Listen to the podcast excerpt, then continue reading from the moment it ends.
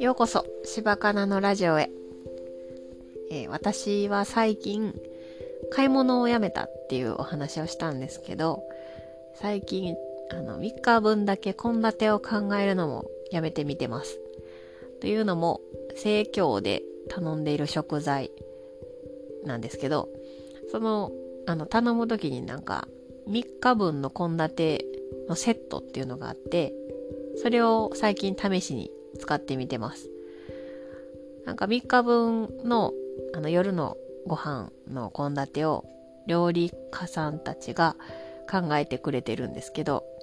でそれをもう一括で頼めるし、メニューを。で、え、ー、と、まあ考えなくていいじゃないですか。それが結構いいかなと思って使ってみてます。ちょっと、あの、しんどいなって思ってきてるのは、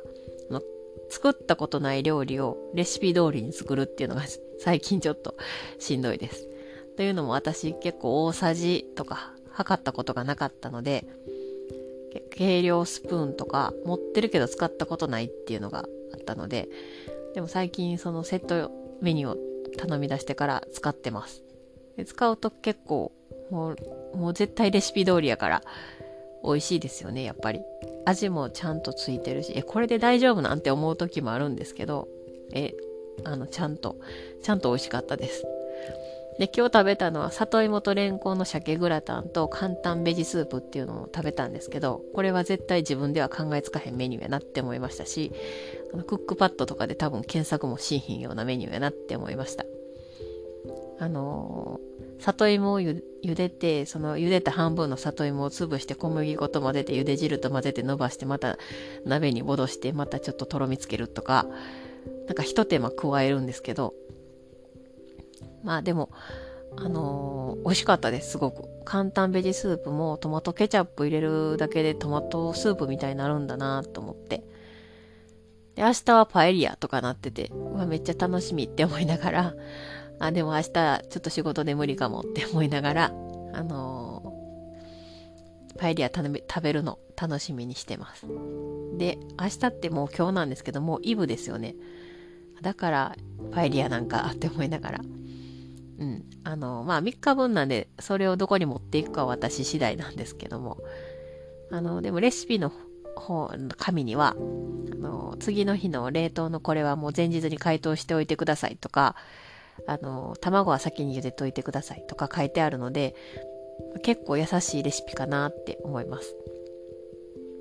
まあ、その新しいレシピを作るのと、その材料を3日分で使い切るから、あの、材料の指定がちょっと細かいかなって自分ではちょっと思ったりします。あの、ほうれん草が4分の1束とか、スナップエンドウが3分の1袋とか、えっと、ちょっとめんどくさいなって思う。すごい、でもそこはすごくざっくりやってますけど、あの、いいシステムやなって思ってます。なんか今までのやつよりかは、吉家とかで頼んだことあるんですけど、それよりかは結構、あの、美味しく、あの、野菜多めで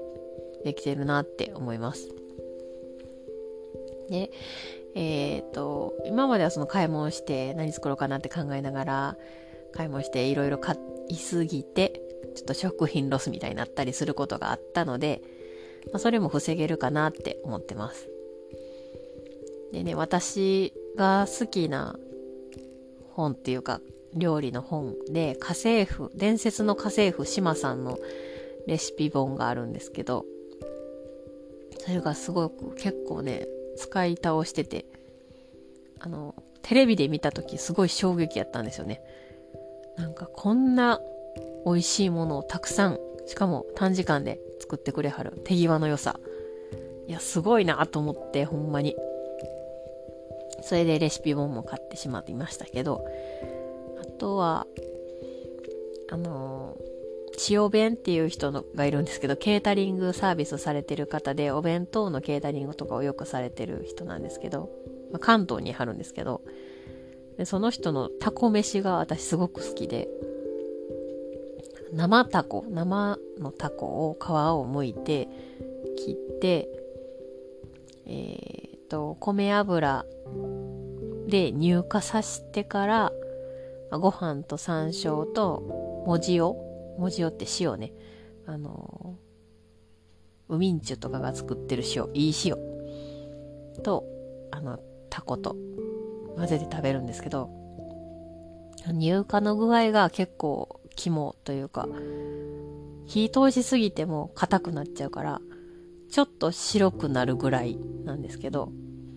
それが結構何回も作ってるレシピかなって思います。コープのね、え献立3人分頼んでるんですけど、まあ、食べ盛りの中学生、高校生がいる我が家では、まあ、3人分作ってるんで3人前にしてるんですけど、ちょっと足らん時があるので、だし巻きとか焼いたりしてます。えー、それでは、お聴きくださりありがとうございました。また次回。